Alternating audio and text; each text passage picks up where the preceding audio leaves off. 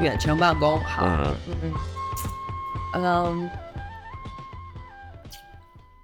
各位听众朋友们，大家好，我们又在电波中见面了。今天失踪人口吴哥回归，在经历了长达三周的新冠疫情以后，小洋人儿又又回来了，加入我们的录音。当然，吴哥离离开我们这么久，也不是光是因为这个疫情的原因啦，他还。呃，去了一个 camping 的一个 tour，也是为期好几周。那这个就是我们下期内容的预告。这期我们先聊一个 working from home 远程办公、居家办公的话题。呃，主播们给大家打招呼。好嘞，大家好，我回来了，七零后的吴哥。八零后的宋姐，啊啊啊，少，我说忘了啊，还有个八零后啊。对大家好，我是九零后 Stan。呃，最近你们俩都是居家办公吗？还是 Stan 是去公司对吧？怎么可能居家办公？也没有疫情啊，哦，加拿大，嗯，OK，对吧？嗯就是我我我跟吴哥就是该该该该该那个生病生病，但是没有疫情。嗯，哎，你们呃，你们现在那个就是生病以后怎么就是呃在家多长时间什么的规定是怎么样啊？没有规定觉得在家多长时间可以就在家多长时间可以？啊，哦，是吗？嗯 因为德国一开始是十天吧，好像，然后七嗯天，然后三天，就越减越少。对，现在也是，基本上也是。嗯现在基本上你自己觉得检测了差不多了，啊，就是自觉吧，自觉，自觉，完全靠自觉。自觉，嗯。嗯嗯人事都不管你的东西的。HR HR 就是问，你觉得可以来上上班了吗？我可以，嗯呃，那你回来吧。好，对我们这个这边假装疫情已经不是个东西。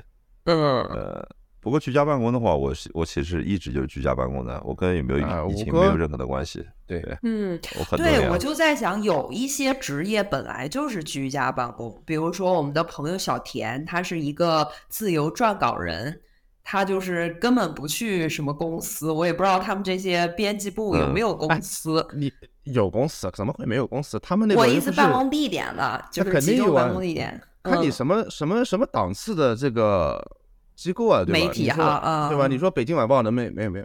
对怎么可能呢？对吧？你看什么媒体、啊？还有主题曲的北京。对对呀，你看你是什么 地方？嗯，对，不过他就是对这边有嗯编辑部，他那个 COVID 之后的话，Vox，我那天看那个那个 Vox VOX 那美国的，算是对一个也算新媒体吧，但是他们已经很大了呀，他们嗯整个那个整个 operation 也很大，他们是彻完全就是疫情之后的话，包括现在的话，他们就百分之百居家办公了呀，嗯反正是直接把那个办公办公室给撤了，可能撤了，都撤了，嗯，就没有了，全撤了，也别想回不回来了，就没有了。对，哦，你们第一次听说居家办公是什么时候啊？我是听说有 SOHO 这个东西的时候，对对对，那那是什么时候啊？那是可能我上小学到初中吧，差不多两千年以后一点点。哦，so-，SOHO 是什么东西啊？Small office、home office 嗯，的简写叫 SOHO，对对对对对，吴哥呢？在考我是吧？对，我在问的，我是在考你，我是在考你。吴哥呢？但他那个 telecom，他最早的居家办公叫做那个远程嘛，远程 telecom 办公对，对 telecom mute 是这边比较早的，还有嗯比较早的时候，八九十年代就有人提出这个概念。有一啊些有一些公司和那个政府机构，他们比较早的。加拿大其实，在联邦政府有些单位是很早的就试点做这个，嗯就是做这个居家办公有什么好处呢？到底居家办公的讲聊话得太快了，我还没讲完呢。啊？你讲你又你又不会讲，把这个问题层层推进。居家办公有什么好处？我也是差不多。我跟你说，我第一次知道居家办公就是那个小学三年级，啊小学二年级，啊，小学二年级是因为看那个《成长的烦恼二》。年级一次，二年级两次，那对，小学二年级还 看往下那个，降吗？一年级可能也知道了，对，呃就是《成长的烦恼》。嗯你还记得吗？哦，他爸是在家上班。小时候根本听不懂的，就是什么什么 Doctor Jason Stever 说，我现在去我的办公室，我以为他要出门了，结果他下楼了。啊，对对对，他办公室在楼下。对他办公室是进门第一间房间。对对对对对对。他爸是个心理医生。对对对，我根本小时候就理解不了，说怎么会有人办公室在家里面？对，那其实呢，就是八九十年代美国最早开始新兴的，就是呃，会计师、律师，然后包括一些专业医生，他们会在家里面办公。嗯嗯嗯，对对对。对，他是那个嘛，他的 case 比较，他他表演的 case 是比较特殊的嘛，因为他是不需要那个综合医院的支持的。对，哦，对对，因为他是心理咨询师，对的，对他只是心理咨询师，他也不开药，他又不怎么样，所以他就是他们的定义是可以，你可以 independently practice。对，有的是不行的嘛，嗯，当然。所以其实就等于他也可以在街上租一个诊所，但是他没有，呃，他就把放在家了。OK。对哦，那你说这要在中国，他不还有就是说什么你一般住宅里不能开营业性的，所以就有好多小区的什么底商那种什么破墙开店的那种都都给查封了嘛？对，对，我觉得这个最后可能跟税收结构不一样。OK，就是啊，有道理，对对税收的问题，在美国不存在，你自己报税嘛，你管你在哪儿上班的，对吧？最后把税给报清楚了。嗯嗯嗯，原我们家现在租这个房子，就是之前那个房东，他这一处房产就是报成他的办公室，然后他每个星期周三他会来这儿住一次，然后他这样就可以省掉一些税什么的。是是是，嗯，居家办公，然后下面，但这次是真正普及开来，是因为疫情嘛？因为我还记得我二零年的时候，记得。刚疫情封锁比较严重，后来就是过年嘛，年后以后开工了嘛，然后当时就是实际情况就是很多人不能回办公室上班嘛，就相当于有一段时间，国内的大部分人都得居家办公，然后我就是记得那时候还有讨论说是不会居家办公，就没办公过，不知道怎么搞，然后早上也不知道怎么工作，就每天在家里面有时候待着，不知道干嘛呀。啊，其实我觉得这居家办公就是有两，就是让大家突然有了两个思考。第一个就是，就是说。其实很多的工作都是可以居家完成的，然后你就会想说，那我天天他妈还去办公室干嘛？然后又有的人是的思考是说，在家真的工作不了，就是 这个环境真的很影响我，我需要是去办公室什么的。我记得我有一个朋友是在那种软件公司上班，然后他说当时就是他在深圳那边，就是整个公司都关停，大家都要回家，但是他还是每天去公司上班，就公司只有他一个人。其实他也没有接触什么的，但是他又觉得说他就是必须得要去公司。嗯，你讲的这个问题是两个方面的嘛？就像你讲那个朋友朋友那个那个案例嘛，他这个是完全是一个个人的，就是他个人的一个心态和他的那个习惯吧。嗯。那从更大的一个他所认定的场域，对，就他在哪儿就是干嘛的。对，嗯你从理论上讲，他如果一个人在公司里面的话，那就他也是远程办公的，因为所有的人不在旁边嘛。按照定义来说，他不也是远程办公吗？所有的人也不在他旁边，他需要对他反过来，他在公司跟你们在家里面远程。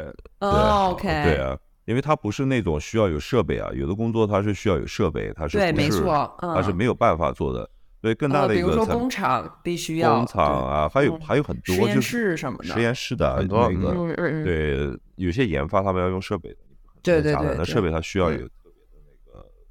那个设计环境的嘛，比如说温度啊、灰尘啊，对，所以对很多人来说的话，其实第一步来说是整个这个这个组织体它本身是不是有可能让你居家办公？但第一点就是说你的工作性质了。我们讲一般都是创造性工作、文职，对吧？你你在就对对人的工作，啊，这不是典型的就是那个特斯拉嘛？那个之前伊隆马斯克说让他们回去上班嘛？对，因为典型的就是这是一个制造企业。呃，他的公司里面有大部分的人是永远不可以居家办公的，所以导致了有些人可以居家办公，有些人不可以居家办公，他就觉得这里面就创造了一种相当于公司内部雇佣的不平等。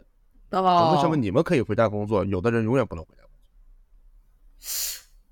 所以从一个比较大层面是这个这个组织体或者在这个组织体中一个小的一个部门，它是不是被呃他们的流程啊和他们的那个支持系统？能不能让整个这个组织都是可以远程工作？就它理论上并不需要就是每天总是大家全都聚在一起一个一个物理的空间。如果这组织体本身它不具备这个能力，或者组织体它有这个可能性，但它没有这个这个 enablement，就是没有被他们呃做好准备的话，各方面的准备的话，这个居家办公室就是几乎是不可能。不管你个人的意志有多强，对吧？就不管这是 并这个就是这是不可能的。所以我觉得像居家办公。那个疫情最大的问题是说，让很多公司在没有那个组织和一步任何一个系统的那个开始，或者一任何一个流程的变化，你肯定是要一步一步改变的嘛。你不可能过一个晚上你就说我们大家都不要来了。所以可能疫情，特别是对于我我我感觉是对于中国的企业的影响，就是他们没有这个计划和准备，完全是被动的应动。但在西方的一些公司里面，他们这是一个。多年来的一个一个一个一个趋势，就很多公司他们已经就是这样了。就比如说原来是说有一半的时间你可以，对吧？已经有了，然后只是说半职工作。对他本来就那个本来就已经开始，就是说一三五到公司，二那个周二周四在家里面。对，他只是疫情把他们给加速了。有的公司已经就在一些行业里面，对，在一些行业吧，它就已经是这样了。所以对他们的这个这个变化的影响就更加偏重于在西方里面偏重于谈的是个体，就讲我，对我们的系统可以，但是我不行啊，我旁边没有人，比如说我没有人跟我咖啡间聊天，就他你 你听到的比较多的是讲的个体，就是说我知道从理论上都可以啊，对吧？他反而或者讲的说我这样他活变多了，我早晨起来我觉得那个电脑就就打开就开始干活，对。对吧？我那个，我好像感觉我的怎么变得更累了，然后我觉得被被孤立了。我我可能那个升职的那个渠道在降少降低啊，就是有的人去了公司在混了个脸熟，大家都认识，对吧？你开会也比较容易说，对吧？我就那个没有，他更多的是从一个个体的角度，我听到相对比较少的，就是的抱怨点是这个这个集体和流程，就我听的比较少的，因为这边它就已经是多年的那个趋势在发展。就这些流程的可以，好，相比较而言的话，中国的公司我听到比较多是前者。当然，你后面也有，就是个人说了，我不知道该怎么办，家里面也乱哄哄的，很吵，我没有什么。但他其实很多我看上去的更本质的原因是这个这个这个组织体本身它并没有准备好，他没有给他提供这个这整个这套流程上面的支持，这个组织体本身也没有到达这个状态，它可以就是很。在很有工作效率的情况下去居家办，完全是被强迫的，对，就是被强迫，所以这个情况差别还是蛮大的。嗯，但我想西方的话讲的是美国、加拿大这边，我比较了解。北美，嗯，对，我不知道欧洲的那个情况。对，我嗯，我觉 得差不多，也差不多，对的，对的，就是欧洲人他们本来的那个呃，就是德国人他们工作和中国人工作的这种。文化环境，他平常工作状态差别其实也蛮大的。就是像这边，比如说什么加班呀，或者那些，就是基本上都没有了。然后。嗯，所以他可能就会说，他们会，他们就会从个人的角度，像吴哥说的，就说原来我呃在公司，我马上到了五点我要下班了，四点半给我发一会议邀请，我直接就拒绝了，因为肯定会影响我下班时间。但是在家的时候我就不好拒绝，因为再拖几分钟也没关系，反正我就在家嘛，就其实会导致他们会更长时间的工作什么的。是啊，你还讲的问题又比较复杂，还有那个时时区的问题了。哦，对，没错，对，在在那个北美的那个物理空间比较大的情况下，会很很容易就跨越多时区。那再加上很多工作是需要和别的那个公司可能在不同的国家和区域嘛，那还有时区的问题。本来在那实体空间一起办公的话，时区就相对比较好控制，因为你基本上在这空空间里面，大家就知道，我就你或者是你。在一起开会，不是办公室里面也不同时区的，就对。北美北美这边是随意工作的嘛，就是我记得原来那个在我在上上海的一个德企工作的时候，然后我部门有一个女生，她就是处理比较多和德国这边的业务，然后那个她就是经常会早上来的比较晚，就十点多可能十一点这样子才来，然后那个领导就找她谈话，然后她就说，她说因为我要对接的他们都是可能到了下午才开始上。上班，所以我没有必要早上来那么早，因为他们有，因为我为了配合他们的时间，我的下班时间会往后拖晚，就是只是我核心的工作时间和你们不一样，但我工作时长还是那么长，是没有问题的，嗯。这比较蹊跷的是，领导居然问他这个问题。领导是。因为我因为我们当时是那种大办公室，就是说就是完全敞开的，然后每一个部门是一堆桌子堆在一起，然后其中就是靠着窗户那一边的透明的房子里面坐的是那些高层，然后我们那部门正好是坐在那个 general manager 的办公室的前面，所以我们部门领导就觉得好像说这样的话，那个总经理会看到你们部门的人为什么会不按时来啊那些的，然后就提醒他一下。嗯，这这里面按照那个那个。有什么要爆炸了？洗碗机洗好了，因为我在厨房。嗯。啊啊，那个这个按照抖音上老四的这个管理哲学，这个领导的水平分两层。就第一层是，就是领导就是蠢，你知道吧？他连这个都不理解，还在那边问，就说明这个领导基本上也啥也不懂，对这个员工工作的性质不太了解。第二层是，领导为了打消同事间的闲言碎语，假装不懂。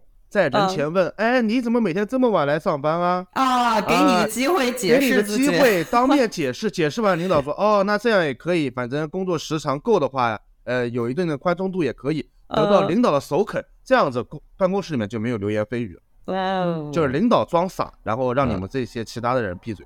这就是比较高超的管理技术。不知道你这个领导是哪 个领导？不是，北美这边就是。大家工作时长，比如说，呃，加拿大法定是七点五小时。加拿大，加拿大，加拿大，加拿大法定真的在法定每日是七点五小时。嗯。哦。法国，法国。所以你们是一周什么？呃，三十五小时工作制是吧？不是。嗯。三十八点五。嗯。三十八点五乘以五。OK。哦哦哦，OK。哦哦哦，宋宋也是文科的，每天减啊，你们是每天减半个小时，不是每天减一个小时，因为德国是三十五小时，就是星期五下午你可以不去了。我想说，就是欧洲更流氓，他是三十五小时工作制，对。然后法国就不要谈了，法国在那边闹，说是工作时间太长了。嗯，我一查，三十五小时你还要怎么样？嗯，不要工作好了。嗯，然后这个只要工作满七点五小时就可以了，就会发现一些。我不知道为什么老有老外早上六点钟来上班。哦，对，有啊，嗯，有人就是喜欢早来早走，没错。对对对对，总有人六点钟，什么五点半都有，就是非常离谱。然后你可以看他们下午早早下班了。嗯，可能他就也有比较社恐吧，就是他不想公司那么多人乱哄哄的，然后还要在咖啡间聊天，浪费他工作的时间。这我觉得可能更多的是出于那个实际考量，小孩下午的事情。小小哦，想早点回家，嗯，对，或者有的是那种家里孩子比较小，他可能醒的比较早，他来了以后就赶紧上班，上班完了以后，下午早点回家能照顾家里面什么之类的，对，反正就是，我就觉得他跟他们也有时差的，我真跟他们有时差，我经常找不到他们人，他们已经回家了。我觉得那个正好我想到一点，就是讲，就是大家一个一个组里面工作时间不一样，对，在那。在一个文化里面或者一个商业商业环境中间，它的容忍程度最终还是反映了，就是说，在这个文化和这个商业环境里面，总体大的商业环境，它是怎么评估一个人的？它是怎么评估一个一个机体的效能？就它是服务于那种就是表面上的有效，还是看业绩的？所以最终的问题是，如果就是大不大范围的角度，大家还是评估的是业绩，就说你这个事情有没有做完。给大家看的时候，而并不是那种，比如说你假设说，我不说中国讲日本的文化吧，你看那日日本的文化就是你在印度没干什么，就是他就是要这种，就是所有的人就坐在那儿，对，都得在那儿，就算你不干什么也得在那儿。对，我我跟你说，我我那个我跟我同事才聊的，我同事九十年代，吴哥肯定会知道，九十年代北美的话，那时候日本几家这个通讯企业就很就是呃电信业吧，很强势嘛。他们那时候美国就是特别，那时候特别高兴，毕业以后进那个 AEC，特别大的通信巨头，然后就给他们搞到日本，美国人搞到日本去培训，就傻了，就是美国人全在那边坐着，就感觉没有人下班，他们也不知道干什么，发现其他人也在坐着，也没有人上班，他就觉得不知道发生什么事情，就好像所有人都被外星人绑架了一样，就在办公室里面坐着，其实没有人在干活。对，做到做到晚上八九点九点钟了，都走了。啊！对，对我有一个那个德国朋友，然后他是属于那种 key account manager，然后他经常会去中国出差，他负责中国的那个，他们那个公司是制造那种就是半导体，然后是有一些那种军工的合作项目，就是什么潜艇啊之类的，然后就会在中国制造和对，然后他去中国以后，不不不不没没没没有没有潜艇没有潜艇，就是中国的合同没有军工合同，我们都是那个自主研发，那个没有不可能有德国公司的。没有啊，中德关系好啊，那和你们家的 case 不一样。不不不不不可能。那就那就是中国的生产技术好，我们搁那儿代工呢。中国不仅自己能够有能力满足自己的需要，还能腾出手来帮你代工。哎，那差不多差不多差不多，那差不多。德国潜艇中国造可以，中国潜艇对对对对对。然后他就他就去那个中国办公室，他就属于是就是等于空降的那种领导嘛，去检查那些的。然后结果当地当就是中国办公室的那些人都是看他，因为他就是有时候会有一些为了要和德国联系，也是说到这个时差的问题，他又会走的比较晚，而且他又是他一个人单身，他在那儿，他工他有时间，他有工作工作，然后他要早回酒店，他也没什么事儿，不像人家在那当地有家有业的，对吧？他就有时候会弄得比较晚，然后他那些同事们都坐那儿等他，就是他不走，他们都不走。然后他说：“你们干嘛呀？你们就在这看电影，你们都不回家，你们没有家吗？” 对，职场文化呀，对，职场文化也折射了整个就是更大的那个就是社会深层次的文化嘛。对对对，那种权利呀，对，呃，就是工作的层级的那种权利，嗯，就是工作显示的是你的那个社会地位啊，或者层级关系。这边就很简单，就是业绩嘛。所以你从如果是这点是一个社会的共识的话。就是会产生，就是在商业环节中间这种现象，你爱几点上班，你爱几点结束，你知道，当然，当然还是有些基本的公式，就比如说你中午十一点左右，十点到十二点是认为是公司的核心时间，嗯，对吧？你你不管是在线上面还是在物理空间里面，这个时候得在，大家可能要经常商量事情或怎么样。除此之外的话，还是给你安排的事情没有做完。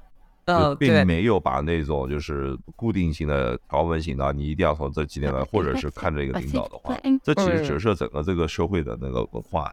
对，刘工现在不是在一个就是中国企业在德国的公司嘛，然后他说他们那儿有部门，就是会专门把例会安排在中午大概十一点多，因为就是不想让他们员工早去吃饭。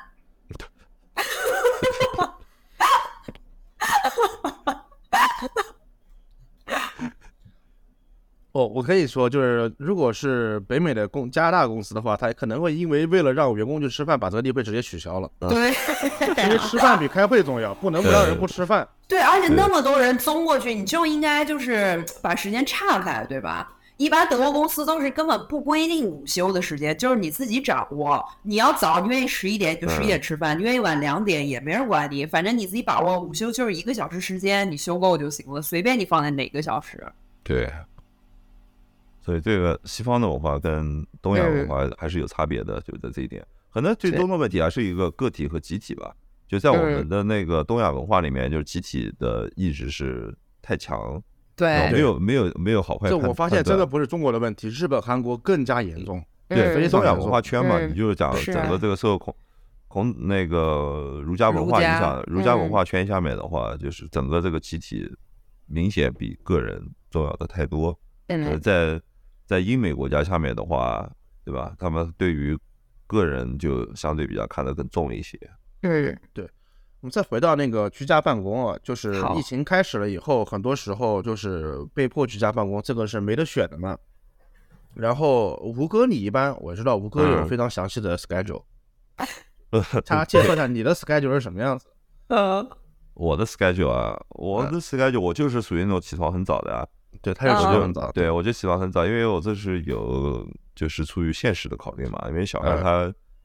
那个上学上学啊，或者小孩他有他的活跃时间的话，在我们这边的话，还是一个正当的理由，就是说你可以因为是小孩的事情，就是是可以被整个群体和社会所理解的。是的，就是比如说在加拿大公司，你任何时候从工作上离开，就说小孩有点事，家里小孩有点事必须要去解决的话，就理论上不可以有人去问你的。对，不可以说或者家庭的事情不行啊，对对对，不可以。所以我的话，我一般都是早晨，我就尽量很早，对吧？我就我起个人起的早一些，然后在小孩还没有上线之前，还没有开始倒腾我之前的话，那我先 就是对，真的真的真的，对我先把我就是我不管我想做的，me time，对对，就是 me time，就我想做的不管个人啊还是工作的事情，我就先现在是第一段，我我就是我的策略就是把它划分成好几段，嗯，就是每段尽量把它就是时间拉长一些，就是一个大的 block，而并不是一个小的小的。对，然后等小孩上来的时候的话，他们有段时间是在家上学上学嘛，要网课哦，对，在家上学这事儿也是挺折磨人的。对，在家上学，你肯定帮他们就是 set up 啊，就是各种各样的事情吧。啊，就等于他们就是在电脑上上课，对吧？不是说就是在家教了就不管了。哦，我电脑上课就是网课。上课，OK。对对对，然后你给他们 set up 啊，那你看是哪个小孩他的时间不一样，他的那个需要那个你。那个你给他帮他忙的地方就会，就是完全取决于不同的小孩嘛。然后对我那个时候，比如说小孩一般九点多那个左右就开始忙嘛，那我就把这个时候就尽量不要安排会议，就是这段时间，因为我我的工作流程我是严重依依赖于流程和那个那系统的嘛。比如说我的那个给大家给包括我和我客户的那个。那哦，安排好会议，安排好见面这些，对，提前就安排好的。那如果你有就需要临时有的话，他们也会去，会不停的去劝他们，就是说他你就看我的那个 calendar，你就看我上面，就是我会把我的 calendar 就是设的是比较明确的，哪些是公开信息，哪些是那个私人信息嘛。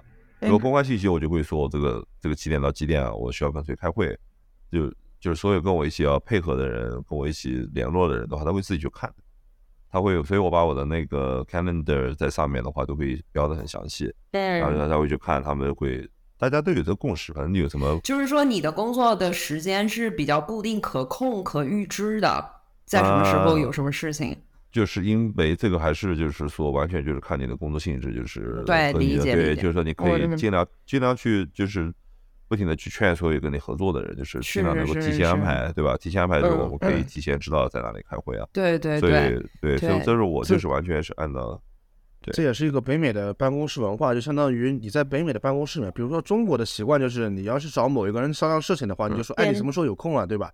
下午两点钟有空，那我们到时候把这个事情谈一下，可以。对，北美的话，包括工具上面，对，看我的 calendar，对吧？对对对对对，他不是对你有意见，是因为他自己可能都不知道，嗯，他都忘了什么时候有会，他说你你得去查我的 calendar，我都不一定知道。对，我记得我在那德国公司，我们的就是没有什么上下打卡，什么刷门禁、刷卡，就是你要 log on to 你的那个 mail。然后每个人你就是 logging log out 的时间，就是每天上下班时间。然后你在什么时候约了有会，然后你要 book 那那种 meeting room 之类的，都是在那个 meeting room 也有 calendar。然后你在对在这上面去看，然后你就可以完全都是通过这个来系统来管理。嗯，对对，就比如说我们那个公司里面的这些会议室也有 calendar 嘛，你会去 book 那个房间嘛？对，book 房间没错。就是这个东西。还是比较北美整个的文化还是比较遵守这种规定化的东西。就比如说，你订了这个房间，你发现老板在里面给几个高级 VP 来开会，你就是可以让他们立马滚。嗯。哦，对对对对，因为这个时间段，对，是的，是的，是的，是的，嗯，是的，是的，嗯，是的。我还有同事就是会专门订一个小会议室去打长途电话。嗯，会的，哎，对，对对对，嗯，对对。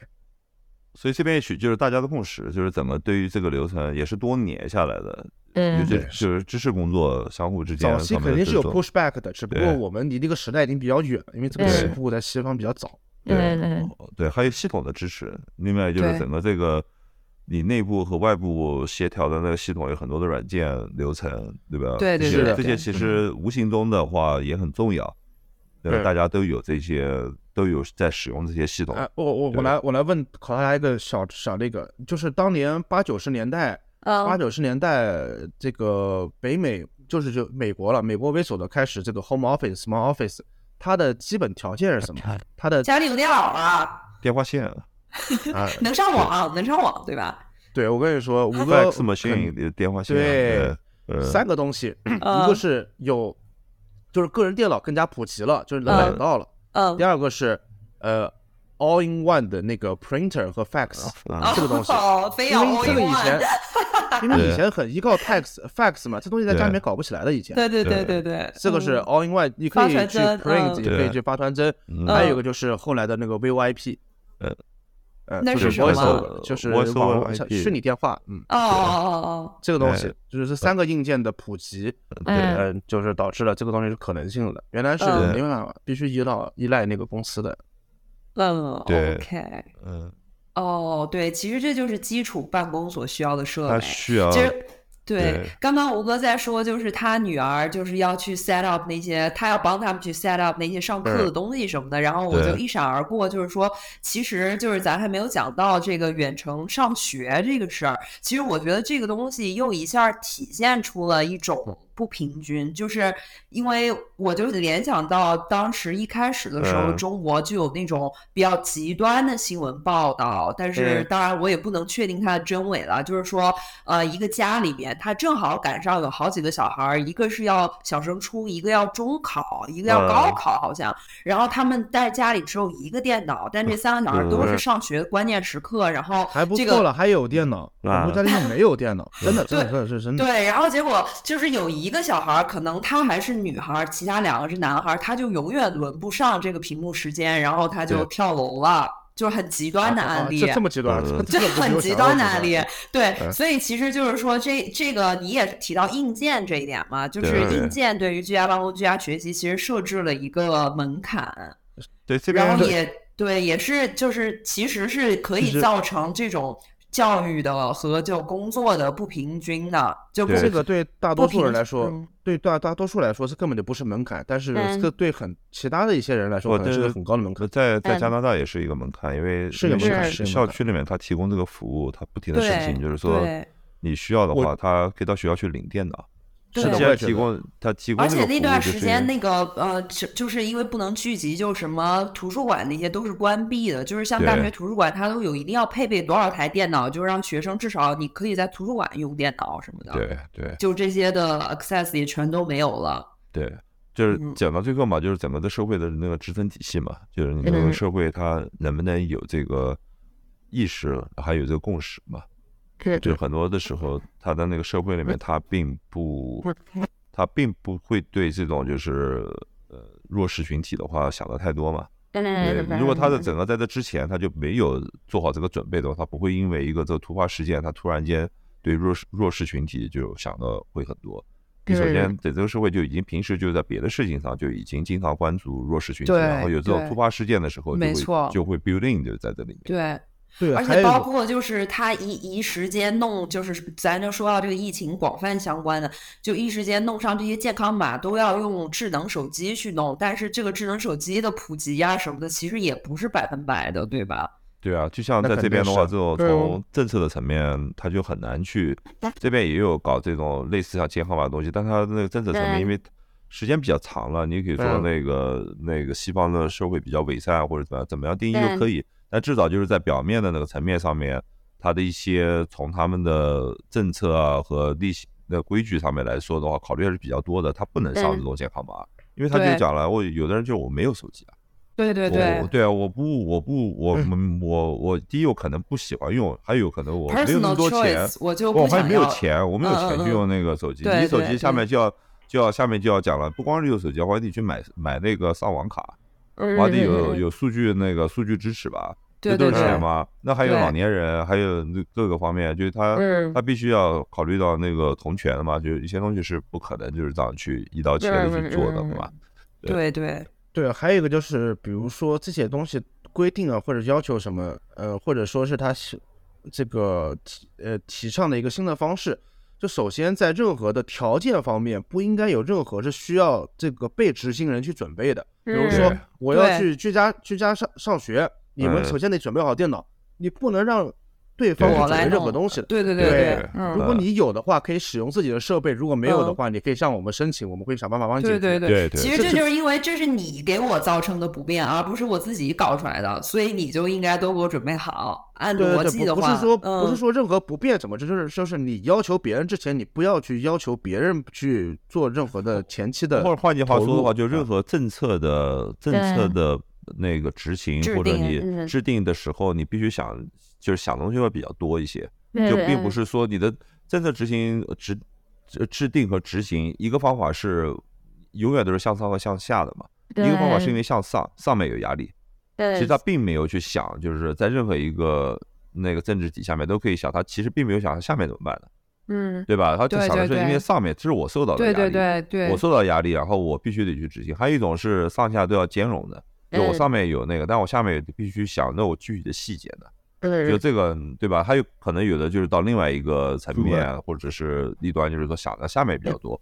你不管你上面有多少压力，我这个东西是没有办法执行的。那个或者要执行这个政策的话，你要有很多配套的条件，我配套的条件并不存在。就是我，那我不可能就是作为这个作作为这个制定和执行是不应该去去做的嘛。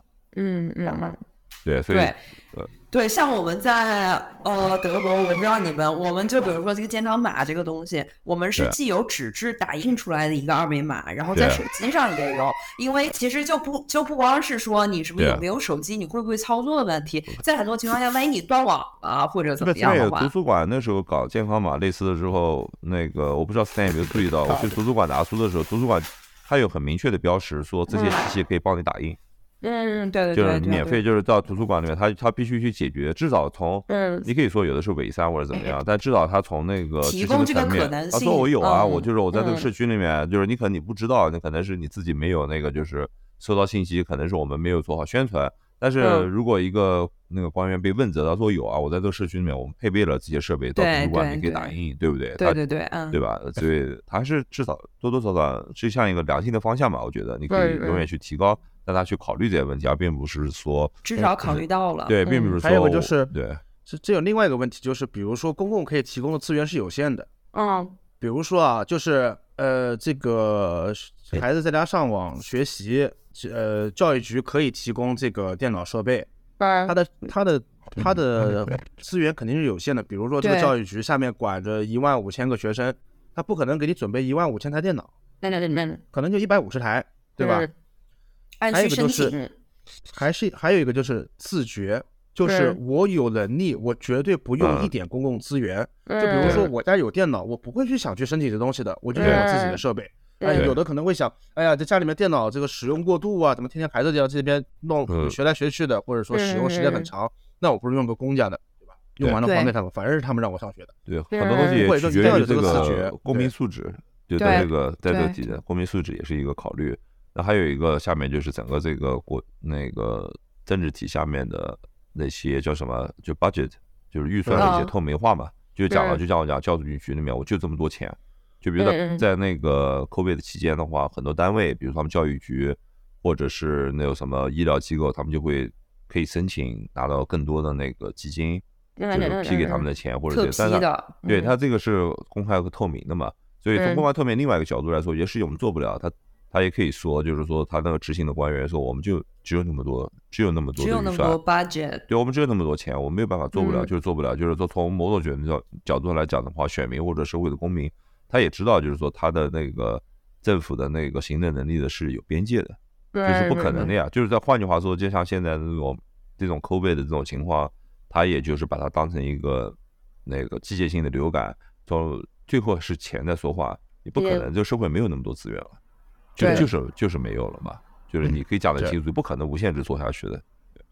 对，你可以在加拿大听到很多这样的故事，比如说有些人把福利退回去，或者说有什么免费东西他不领，他就是觉得啊这东西他那这就是比较对社会理解比较透彻的人，他知道这个东西资源最终是有限的。嗯，如果你不需要你占了一份资源的话，肯定到最后会是有人领。羊毛出在羊身上。对对，所以说如果你不需要的话，就把它还回去，因为你不要去占用这个资源，最后会造成一个恶性循环，就总有一个需要的人他没有。对，需要的人需要的人没有，就对社会就是一个 threat 了嘛？对对对，社会的稳定性就成为了一个问题。是是是是啊，对。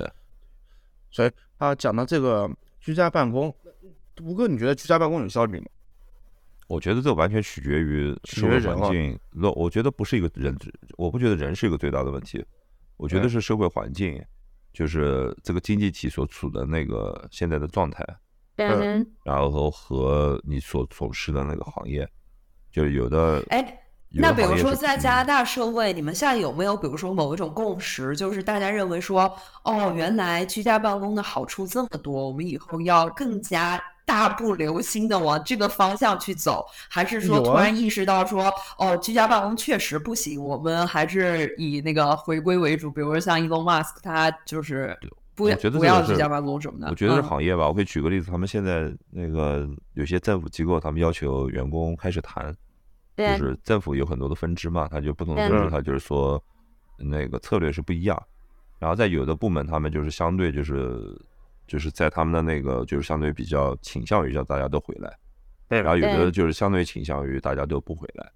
相对倾向于大家都回来的话，因为在中央政府的那个联邦政府里面的话，很多还是文文职工作。我们我们不去讨论那种需要实验室啊，就是需要那种跟跟那个人打交道的，就是跟最终用户打交道的。就是内部的文职工作嘛，我听到的，就我我举政府这个例子的话，就是受到的那个阻力比较大，就大家经历过居家办公，因为因为以前他们是不居家办公，大大部分人只有少部分人作为试点，因为他们以前的那搞居家办公的目的是比较复杂的，有的是就是说考虑到是整个那个就是说环保啊，就是你那个就是不单纯的是讲一个效率，讲我们需要减少那个汽车出行啊，所以有一些那种那种实验型的项目在一些部门。但这这次通过这个疫情之后的话，我听到的那些单位，他们想就是说回再回去，他们受到的那个员工的那个那个阻力很大，就是大家就是觉得就是很多事情其实是做得了的。我之前看了一个他们那个就是加拿大就是政府职员工会做的 survey 嘛，现在是百分之六十五，他们百分之六十五的人是强烈抵制。他都不是说我会考虑回去还是在家，他是强烈抵制回办公室，对啊，就是非常强的那个情绪，呃，对，所以说他们就工会就是担忧，他的意思就是担忧嘛，说这个东西要处理好，要不然会可能会造成一些劳工纠纷的，对对，因为他们看到的整个的居家办公给他带来很多，同一个个体和家庭来说的话，我接触到比较是有家庭的，就是说可能对年轻人再年轻一些的，就是刚。他们的情况我就不太了解，但是对于有家庭的话，他们看到太多的好处了吧？就是家庭的太多好处，年轻人也有好处。比如说，就拿我们渥太华为例的话，你说有很多政府机构是在那种很市中心的地方，对，我说实话，他们每天通勤真的很难受的，对他他会浪费掉很多时间。是通勤，嗯，对对对，他现在一下就没有了嘛。对啊，但这个问题也比较难办，就是从一个那个我我讲的我举的例子，用的政府机构举例子比较麻烦一点，就是。政府机构很多，他们的那个工作的那个 policy 这些方面的话，他不完全按照经济的角度来考虑的。是的，就甚至我听说他们有的时候讲要去，要在这个部门，他们倾向于要回去，还有原因，你可能会想不到，就是说我们要拉动当地的那个经济。你现在你们这些人，你们这些的人都不去了，你中午那些专门给你做早做中饭那些人怎么办？啊，对对，就本来这个写字楼里面的那开那个就是开餐厅的人怎么办？旁边的小旁边的小商业在骂。对，明显的吴哥就是那个河对岸的那个政府最大的那个综合体。对啊，对啊。那下面那么多外卖店，不就是靠工作的人吗？那个地方没有居民的。小商家也骂呀，就说你们那个你们都可以在家办公，你们工资也不减，你们都不来出来不消费，我怎么办？对啊，我还听到更搞笑的是，有的那个那个政府员工说那没关系啊，我们也不要喊硬喊我们来，你要我们来来回开车一个半小时，我每天每个月工资单里固定扣一点出来，我不需要给我我。我扣一点出来，就是交税变成税啊！对我抖那点不行吗？你别喊我来，这个一个半小时也是时间，对不对？是变成税收再变成补助。对，那个去年去年疫情的期间，就是去年有一段时间疫情比较严重那，大家当时都是居家办公。我有事想要去当趟一趟，然后我们在我们市中心最最 CBD 的地方，就是全都是办公楼的地方。嗯。然后有一家 Tim Hortons。嗯。然后我是三点钟去的，他们已经打烊了。没生意，怎么可能的事情嘛？对吧？Team a n 三点钟不开门了。他说，因为疫情的关系，他们现在每天只能从早上九点半经营到下午两点钟。对，是一个什么连锁餐厅是吗？就像国内的餐厅啊，就像国内的啊，你不知道？就像国内的那种卖那个饮料啊，买一些那个快快餐啊，就是就永和豆浆，你想想是永和豆浆吧？我觉得是永和豆浆。永和豆浆每天。早上从十点钟营业到下午两点钟，对，就晚市不开，只只开早市和午市。不是这种店应该是二十四小时营业，对，就是东抗那种是二十四小时营业。有个豆浆是二十四小时了，没错。我就是说有个豆浆嘛，它感觉就像有个豆浆，而且它比有个豆浆可能还便宜一点，就是相当于你不用考虑钱，你什么时候饿了你进去吃点喝点的话，不会花多少钱。嗯，对，我觉得在这边。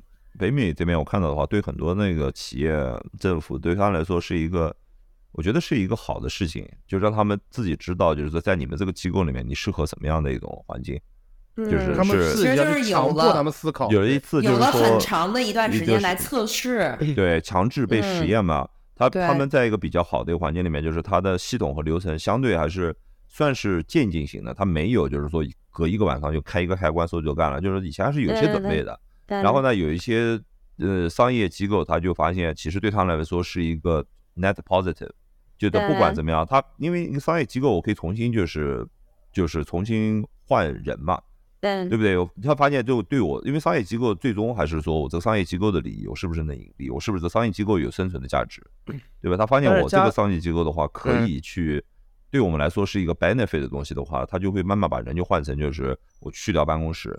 我把那些想就是想来办公的人就淘汰掉，然后大家就全都变成就是愿意，但对，然后就换成那种愿意。因为讲你可以居家办公，还有好处是，你提你你的那个人力的选择面也提高了呀。对对对对，你本来是在本地挑人，你现在其实从理论上呢，你在全球可以挑人的。嗯嗯嗯。从理论上说，当然你不一定就是出于你的那个你的那个你的 operation 的角度，你可能不会，但至少你可以在整个省整个国家里面去挑嘛。所以适合这样的那个企业，他们就可以做出这样的选择。那有些企业就发现，其实我们不能，大家就是我们不能，我们对我们来说并不好，所以他也可以把那些就是想就是远程办公的给淘汰掉。就我觉得这是一个就是双向选择的问题。双向选择，嗯，对，有的人就这个事情更摆在明面上了，然后大家都稍微有了一点经验，就更好去下手。对啊，这是一个就是说一个做做了一个大实验嘛，大家都知道从个体上来说，有的人说嘛，我前面讲，有的人有的。他的那个是不是做得好，是因为他的那机构的原因，还有一方面是个体的原因。有的个体发现我不喜欢，有的人就是不喜欢。像我有我有那个朋友，他们就是我现在在找工作，只找远程办公的工作。对对，就是确定了他他只想两种都有嘛，不两种都有嘛。就有人就有人喜欢远程办公，还有的人就是真的就是说，我就喜欢每天有一个固定的一个风格。有一个 routine，我今天我早晨起来七点多起来，我在家里面待一会儿，然后八点半开始出去，我就喜欢那个交通的时间。我喜欢就是从一个就是说 suburb 到一个 CBT，我喜欢，而且 就我五哥每天开车上下班三个小时，对他喜欢，可以听歌。他给还而且有很多人没说，我我喜欢就是说我那时候换一套着装，对吧？我我就等于说我就换一个就是完全就是面对世界的方法，没错了，对吧？我可以换一个我的那个整个人的状态也不一样。对吧？我喜欢跟人就是面对面的，就是做一些事情，能让我觉得我很更加那个更加 productive，然后也我的幸福指数会更高一些。嗯，那这些人也是，他就大家最终的问题就是，这社会是不是有 tolerance？这社会是不是大家都可以有这个尊重？就是说每一个机体和个人的选择，对吧？如果一个社会它不尊重个人选择，也是个问题，对。那个就是就是总有人希望有更多的时间跟家人在一起，但是总有总有总有总有同样的人不希望跟家人不希望跟家人在一起，没错。就比如说像那个广告狂人里面那个当 draper，他每天不渴望上班了，他回家看那个倒霉老婆，你 看着来气，你知道吧？对，我不想在家里面。work from home 的时候那段时间就有有有人就讲了，哎呀，我发现在家里面待时间长了，我本来跟老老公老婆结婚，我算好就是那么多时间，我的时间 double triple 了。我我本来就没想跟这个人花那么多时间在一起，就产生了矛盾，新的矛盾。我本来计算好的嘛，我们结婚的时候计算好的，我中间这段时间是不在家里边的嘛，我现在连周末也得在家家里边。我天哪！啊，也 真的，嗯，对对，特别是呃，特别是就是有些老外他们的想法就是，他们夫妻双方可能就是有很多时间是独立的嘛，也不像可能我们亚洲人里面就觉得啊，这个一家人待在一起，对，嗯。老外很多是刻意的制造，就是不在一起，就是他们需要天天在一起。嗯，所以说，嗯，你比如说有的时候，你像西方的夫妻的话，很多时候一个人出去去参加一些活动什么之类的，另外一方都不会去申请说，哎，我跟你一起去。那中国可能咋呢？那我陪你一起去。西方很多时候刻意的说啊，那你去吧，我不会去。对对。然后这也对方也能接受。然后我刚才讲到加拿大那个回办公室上班，就是我还记得，就是之前我去音乐节的时候，因为坐公交车回来方便，我在那个 Tony Special 那边，就是那边不是有个大的几栋大的政府楼嘛？对啊。那其实是没有人上班的嘛，那段时间那个楼里面基本上封起来的。对。但是它的灯一直都是亮着的，就是永远都是所有的灯大楼灯亮着的，很亮嘛。然后我就发现有个醉汉。醉汉就来拿啤酒瓶砸了个楼，他们说什么说什么根本没有人在里面上班，把我的把我的钱都还给我。然后他不知道那个 Tony s p a c e r 那个总站永远都是有警察在巡逻的。啊，反正五分钟后就被带走谈话了。对对对，那为什么那个楼要一直亮着灯呢？这西方就是这样，西方所有办公楼都亮，都是这样子，没有人关灯的。啊，没有人关灯，对，北美就是这样，对对。我爸当时哦，也是，就是跟那橱，就是跟那欧洲的橱窗似的，就是你反正夜里店发出来不用也是不用，我就把它摊成这个店，我还能再多收点钱。对对对，商业用电，嗯。我爸他们之前去那个什么美国，他们那个合作公司出差，我爸有一间小办公室，然后走的时候他把那个灯关了，他第二天早上来的时候发现那个灯开了又。啊！我晚上烧的灵异灵异事件。对对对，真 他妈的灯关。嗯。我我不知道原因是什么，吴哥你知道原因是什么？不知道。呃，我我我知道有一个现象，都是这样子的。对，他们讲的是说是什么东西，就是老的习惯，说是美国在七八十年代的时候，八九十年代时候的一个习惯，是因为当时的摄像头那个不是夜视啊，对，可现在也没有，现在没有夜哪有夜视摄像头，现在没有夜视摄像头，就是普通摄像头，嗯，就是他们的安安保摄像头那个像素不高，或者说效果不好。保险公司强制所有公共场合把灯开着，因为你要拍清楚了，要不然我，嗯，对我不能够给你赔偿，因为我不知道你这段录像可不可以被采用。哦，所以说就当时为了让这个东西，就是把他们把所有的，就是哦，还是有一些 practical 的，对啊，呃，说是当时可能有这么个原因，但是现在结果就是你夜里面去北美那些办公场所的话，很多就是楼就是整夜亮着的，肯定没人在里面。对，我那个讲过来讲那个 work from home，还有一些很多的那个视角。就另一方面，就是你要考虑跟家人和小孩之间的关系。除了那种大家都能想到的空间啊，就是空间互相的占用，然后噪音啊这些就不说了。这个我觉得做过的人，这次经历过的人，马上就可以想到。你还想到另一个问题，就是小孩对大人的那个视角，他本来觉得大人很神秘嘛。你今天，你今天 有一段时间不在，对，对你今天不在，然后，然后一般都是穿的漂漂亮亮，那个像模像样的，嗯，就去了，也不知道你在那干嘛，反正你就回来了。然后回来的时候，可能心情好，给我带点好东西。对，心情不好的时候，就一路骂骂咧咧。然后现在发现不对啊。你这个大人嘛，你不就搞个电脑也没干嘛啊？你不就搞个电脑坐那嘛？怎么坐那儿这个钱就来了嘛？这个很奇怪吧？这个 对对对，就这个你怎么去解释你的工作？就是对于小孩来说也是很嗯嗯，就是那你个人有经历这个过程吗？对我不是个什么大问题，因为我一直就是就是对在家里面办公，我一般就是就是旅就是去旅行啊，到那个。对对方公司啊，或者在这边的哦拜访，所以对，所以他知道，就是说我的工作很多就是跟别人那个，我就跟他说，有的时候你工作就是跟别人解决别人的问题啊，解决别人问题有很多的方式和方法。我哥不会在滴滴打人工作吧？对，不不 不会不会，就是接单打人。啊，可以都可以，只有反正讲白了，我们就是给别人 solve problem。对，吴哥吴哥一直是非典型工作，所以说这次的话他也没有太大转变。对，他们知道典型工作的会有对他有的小孩确实是会有很大的困惑，就是对对对对，孩子们想不通，说爸爸每天。对，出门就是为了在外面搞电脑，对，躲着我。其实 在家也是搞电脑，根本在家里面搞不就行了吗？为什么跑到外面那那是那种就是想和爸爸多在一起的小孩儿，还有那种就比如像我们家刘工，他父他妈是老师，然后就是一到这个寒暑假的时候，哇塞，别的小孩都放羊玩，没人管什么的，他又不行，他妈永远在家。对，是啊，对吧？所以对吧？就比如说，在在在这个西方的语境里面，经常比如说早晨小孩比较连家长的，让希望家长不要走，对，不要出门上班，然后一般都会说，一般都会说什么？I have to go，I have to go to office，I will be late。然后现在小孩就有理了，你不，你都 have to go，天天在卧室里面也是搞电脑，我都看见了，根本不需要上班。你都 have to go，对，对啊，就现在小孩都已经就知道了，对，对，就是这种，就本来就是父父父母辈和小孩之间是有一定的威严和距离和神秘感。对对对，被这个啊祛魅。对，所以从他们的角度来说，所以他们怎么看待这个世界也是很有意思的。就是说，他不可能会对一些权威或者对一些东西，他们的视角就也会不一样。他们甚至会觉得，就任何东西都可以变成工作，这是一个方向。哦，对吧？他们对于职业的理解也会有转变。对他们现在，我们我们家小孩就他们一直这样，就是我经常跟他们讲，就他们也会说他们做的事情，我也我要去 work。就他们觉得他们要去做一些事情，比如说他们要去，比如收拾点东西啊，还要做一点就是认为比较正经的，就不是那种就是我在那儿没有瞎玩瞎玩玩点玩具什么的。对他们就说我要我要去工作了，等一下我我他们 所以工作这个意思也在变，就是说你就从他们讲就是好像是变成是 productive，就是可以被 quantify 的，就是你。有创造的价值或者创造一些东西和你没有被评价的，就是就就这个，你一般没有被评价，那就是瞎玩，就属于玩。只要你可以被评价，其实就是反潮流嘛。你说那时候工业革命，它有一个很大的这个呃，就是呃，怎么怎么说？它是很大的一个呃。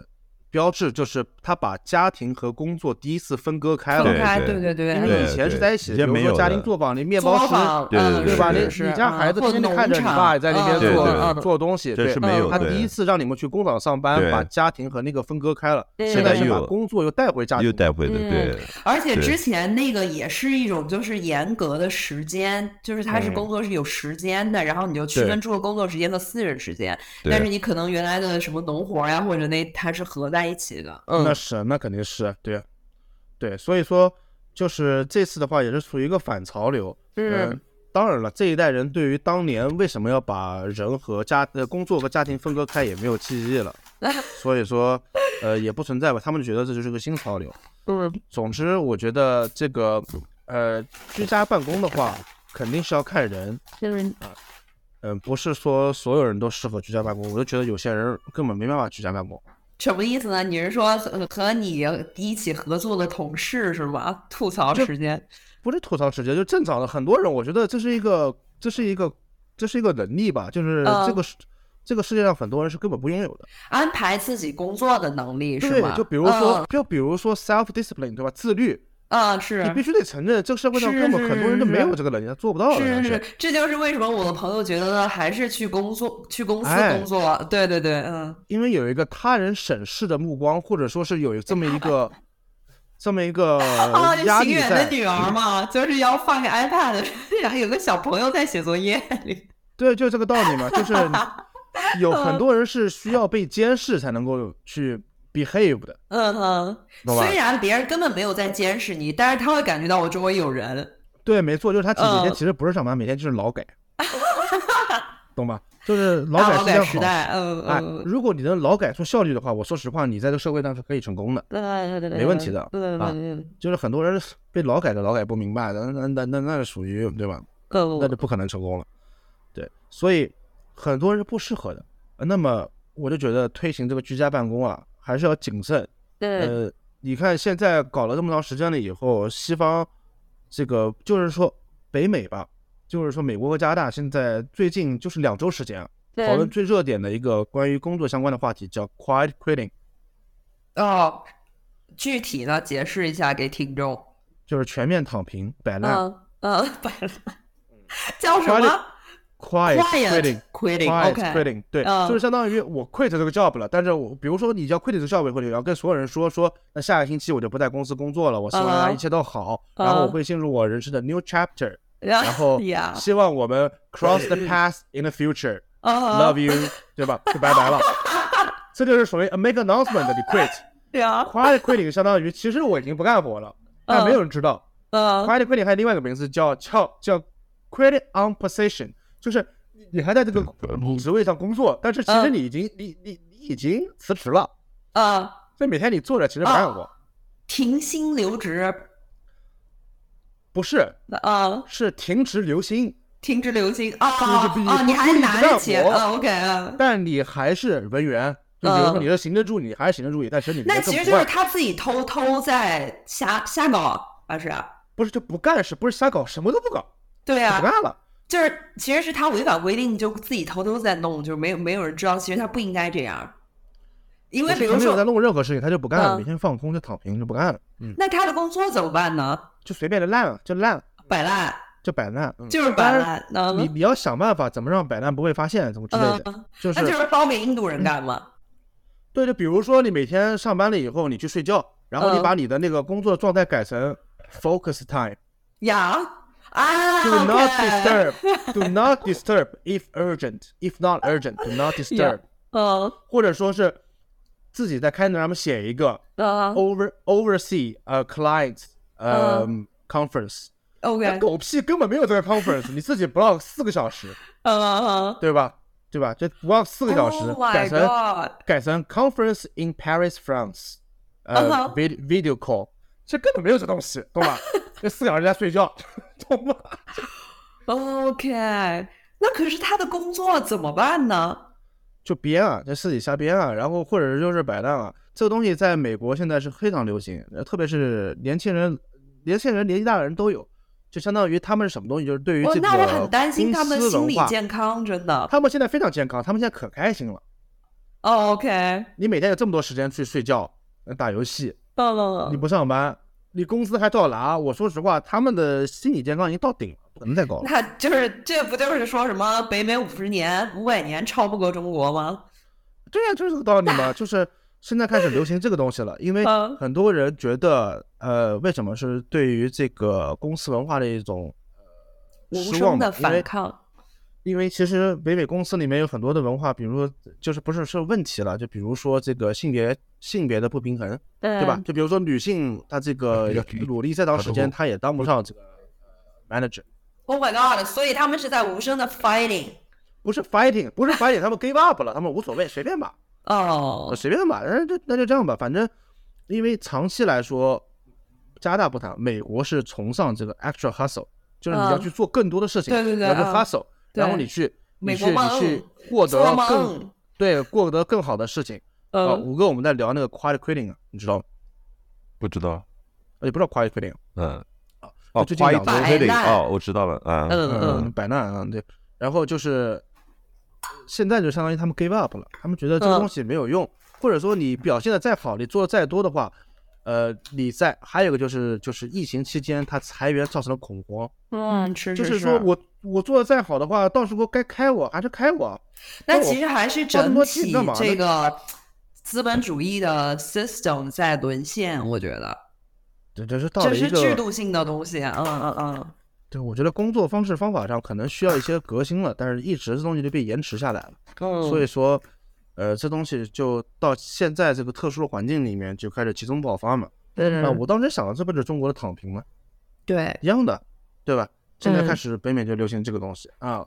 还有还有，我之前看那个加拿大 CBC 采访了一个说什么 quiet quitting，什么二十五年以前。就相当于有一个女的，她已经混了二十五年了。她那边说，我的人生非常开心，我现在 life balance 就是非常好，我现在精神状态很好，我已经 quiet quitting 二十五年了。呃，他在那个公司里混了二十五年，他其实不干什么事儿。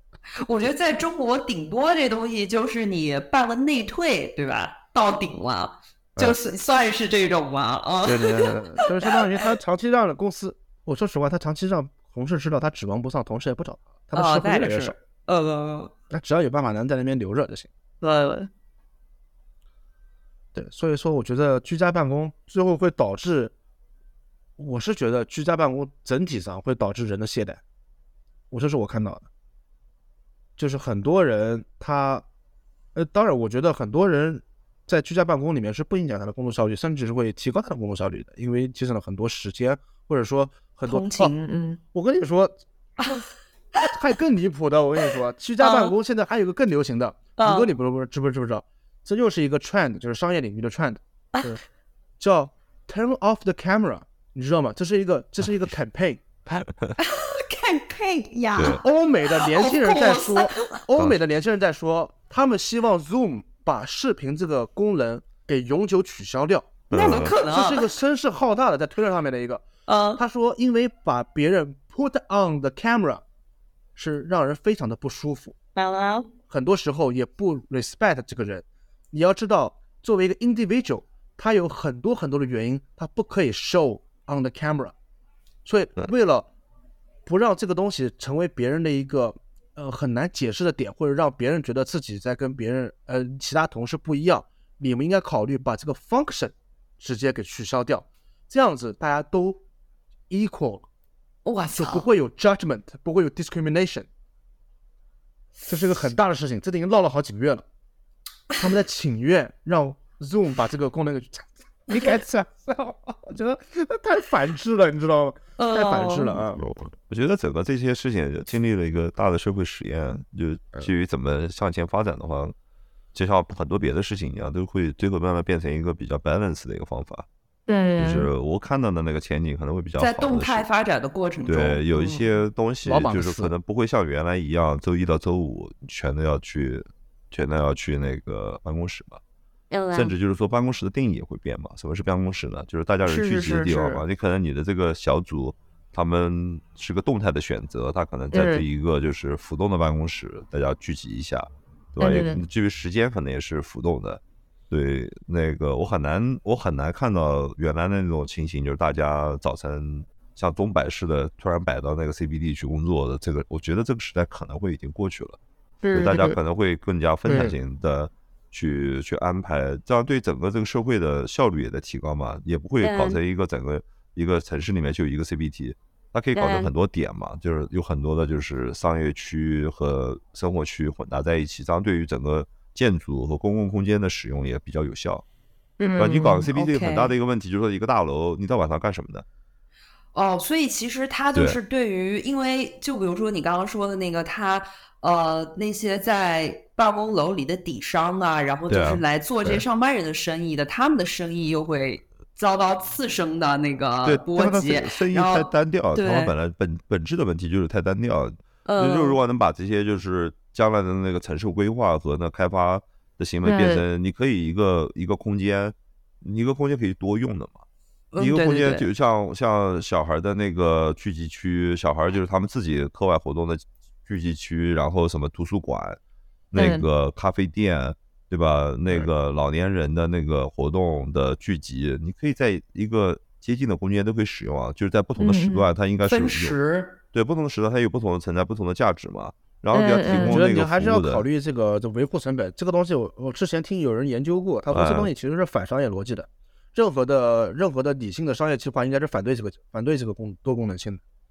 多功能性对哦，就是其实还是商业还是应该是专事专办，是它能产生最大的价值，是吧？不是不是不是，就是说任何经营这个房地产或者说这个空间运营的这个呃商业体，就比如这个公司它的运营方，比如说物业或者什么之类，它其实是。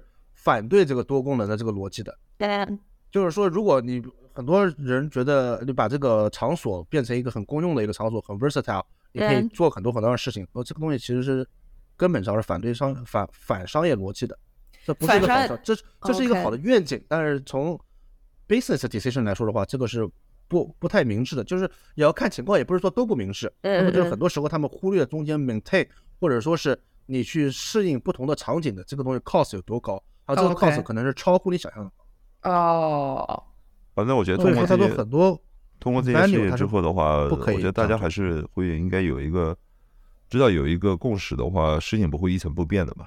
就很多事情不是我们可以人的主观意愿可以控，主观的意愿可以控制得了。它如果有外外界的环境变化，和外界的环境变化，那个病毒，对吧？可能气候的变化，不管你是主观造成的气候变化，还是客观的气候变化。和现在的整个人口的那个分布、年龄的变化、人口的那个还有全球化，对，到了一个，我觉得这个疫情也是让我们重新思考全球化这件事。对，以后全面反全球化了。真的真的真的真的，现在就是这样子，现在就是这样子，以后不会有的国家在全面反全球化，不是全球都会全面反全球化，特别是这次供应链危机，我跟你说，真的是以后不会说是全世界的生产大工厂就在亚洲，不会这样。但是对有的国家来说，这是这又是机遇了呀，对有的国家来说这是挑战了。呃，对哪些国家？对美国、墨西哥移民可能是个机遇吧。嗯，很快有工厂了，我觉得嗯。对，真的真的是真的是，这个是你会看到一个反全球化的逆全球化的一个趋势。对，哎，你们知道有些北欧国家已经开始搞立法了吗？立什么法？居家办公法。啊，就是如果如果你做一个员工，你向公司提出你要居家办公，他如果不允许你，就是你的他们会审核你的工作内容啊，就是如果你可以居家办公，他不让你居家办公，属于违法行为。哦，本那是保障性的，就是保障我居家办公的权利。嗯嗯嗯。对对对对对，河河南好像已经议会过了。河河南是吗？中。对他议会好像已经通过了。对。然后这就是两项这个呃关于劳工。方面的大的一个立法趋势，就是西方很多议会都在讨论这个问题。一个是保障居家办公权利，第二个就是四天工作日。哦，四天工作日。嗯，嗯。当然，这推动很慢，议会过了也不是代表这个法律就正式实行了。嗯嗯嗯。但至少已经拿到桌面上来讨论了。拿到桌面上讨论了，很多国家已经开始讨论这个问题。对。是。好像德国对这个我倒没怎么关注，因为毕竟我没在德国上班，所以。我觉得最最可能。另外一个视角就是现在的年轻人，大学大四啊这种学生，或者大学刚毕业这种学，他们的视角应该是很有意思。他们怎么看待这个世界？对于一个工作时间比较长的人，这个都还都可以适应吧？你怎么都可以。对。但是他们会推动这个世界的发展的吧？最终的话，他们经历了这件事情之后，他们对工作和工作的地点怎么协同是一个观点的话，我我们也很难也也很难就是预测的他们的那个。他们的事情是的，就是现在人力资源领域里面讨论，就是说这个千禧一代，千禧一代就在重新塑造职场文化嘛。因为你要招人的话，就是招他们，你们的公司文化跟他们不适应的话，人家就不来，对吧？那你这个招聘就没法进行。所以说很多东西，比如说现在北美除了特殊行业以外，大多数行业就是没有 dress code，对吧？但是因为他们就是千禧一代非常抵制这个东西，你管我穿什么上班呢？啊，现在就是基本上不可能有公司要求你穿什么上班的。对，OK。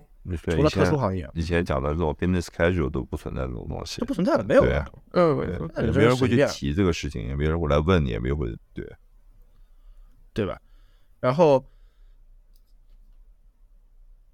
居家办公还有一点就是，呃，哦，我之前看了一个这个 survey，就是呃，他们做了个报告，我记得是联合国某一个组织做的，呃，这个报告的题目很好，很很有意思，叫他们在美大很多大型的国家。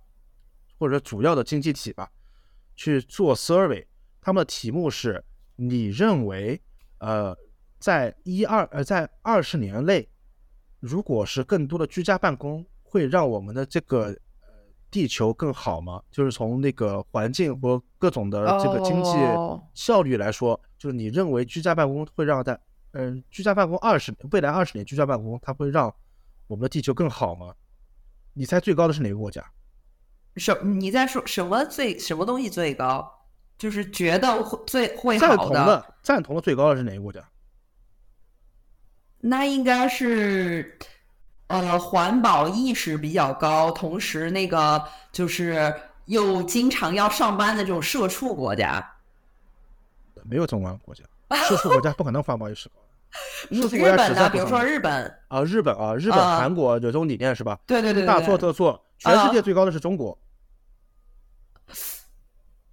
中国人，Do we even care？对，因为中国人，中国人知道你们的问问题什么意思，就是有些话不好说。嗯。但是我帮你说，其实你是想问未来二十年居家办公好不好？好。懂了吧？那，我觉得中国逻辑就到，但是你可以看到那个、那个、那个、那个、那个 bar chart，中国出乎意料的高，冠绝世界。那是因为中国最会投赞同票吧？这是另外一个，我看到一个 俄罗俄罗俄罗斯的，这是我看到另外一个俄罗斯那个行为艺术家的那个书里面写，他去中国采访，那个问了很多艺术的问题。对啊，对对对。他说中国是最难分析的，对对对。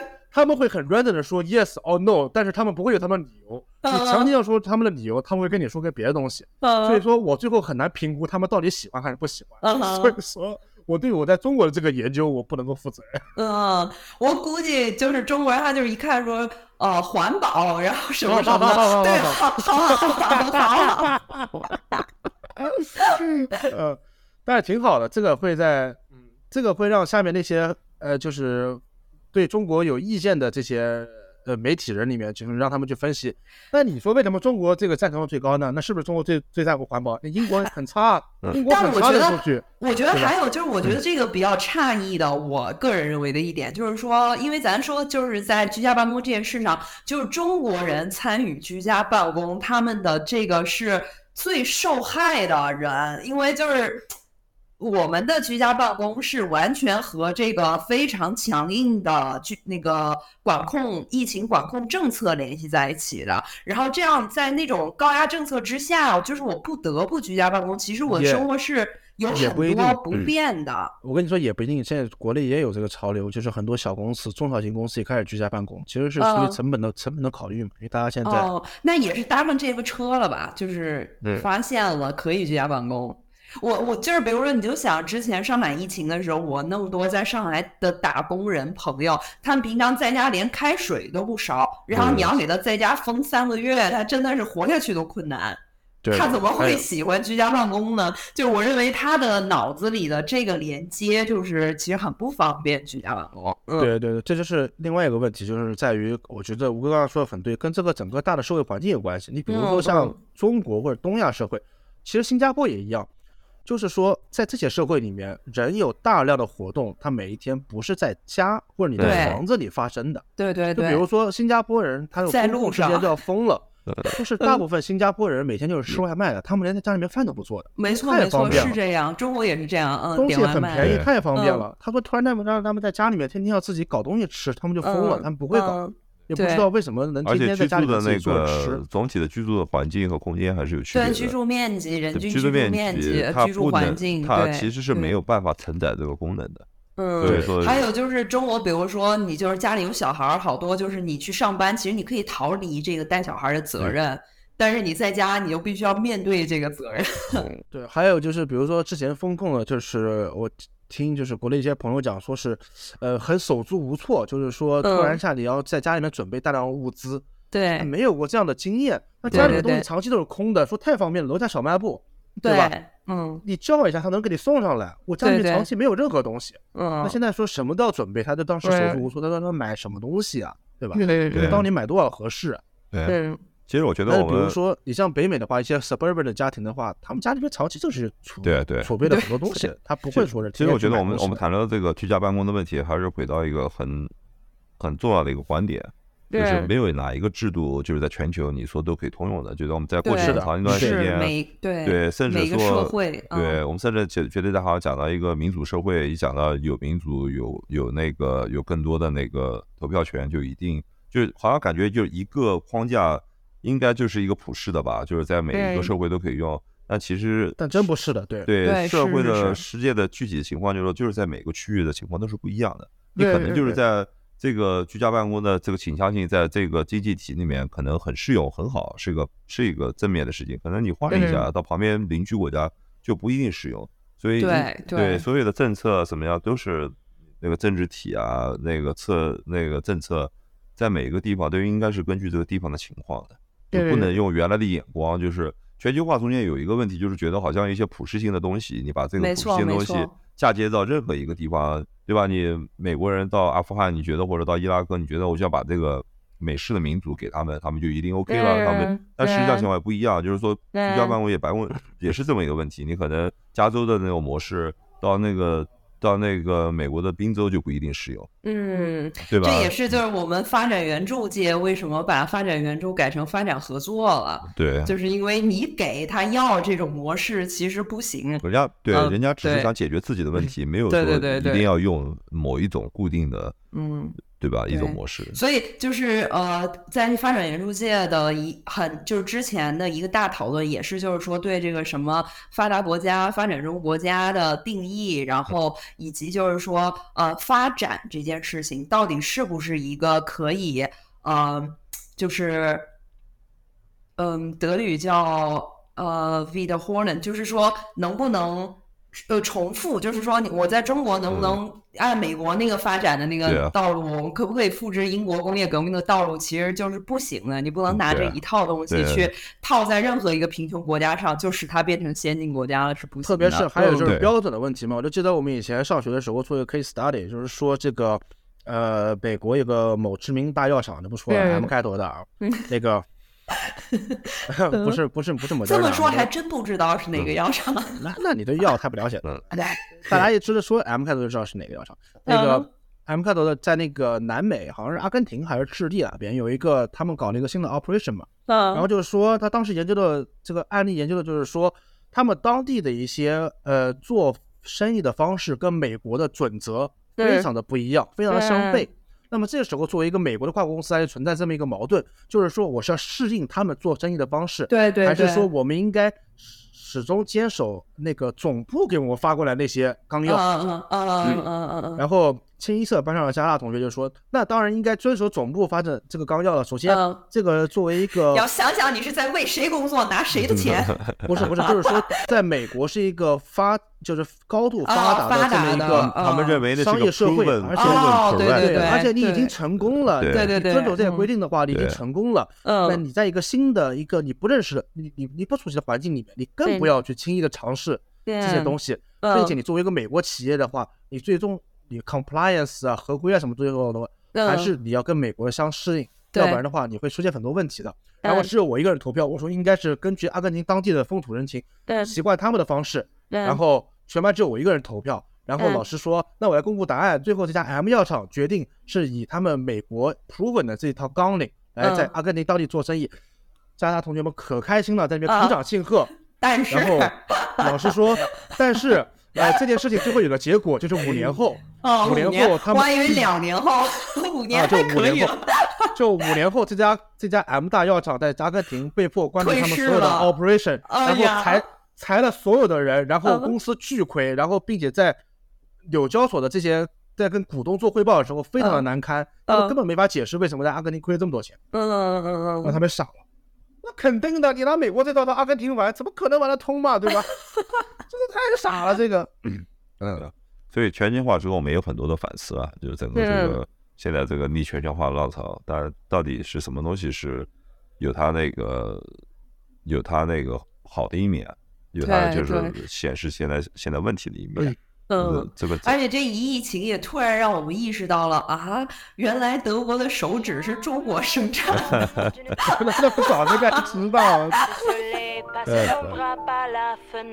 加拿大，加拿大跟这个不仅是疫情，跟俄乌战争都有关系。加拿大种田好像什么什么化肥都是俄罗斯。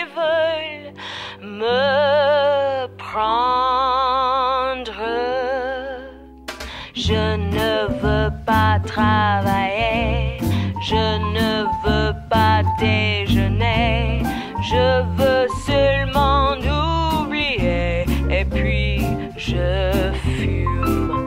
Déjà j'ai connu le parfum de l'amour, un million de roses n'embâmerait pas autant. Maintenant une seule fleur dans mes entourages me rend malade. Je ne travailler, je ne veux pas déjeuner, je veux seulement oublier et puis je。以上就是本期节目的全部内容，非常感谢你的收听与陪伴，我是小宋。如果你喜欢我们的节目或是我本人的话，欢迎你通过以下平台订阅和关注我们，每周一第一时间获取节目信息。请移步微信荔枝。小宇宙和苹果播客搜索节目名称七八九零 Gap Talk，G A P T A L K。好，那我们下期再会。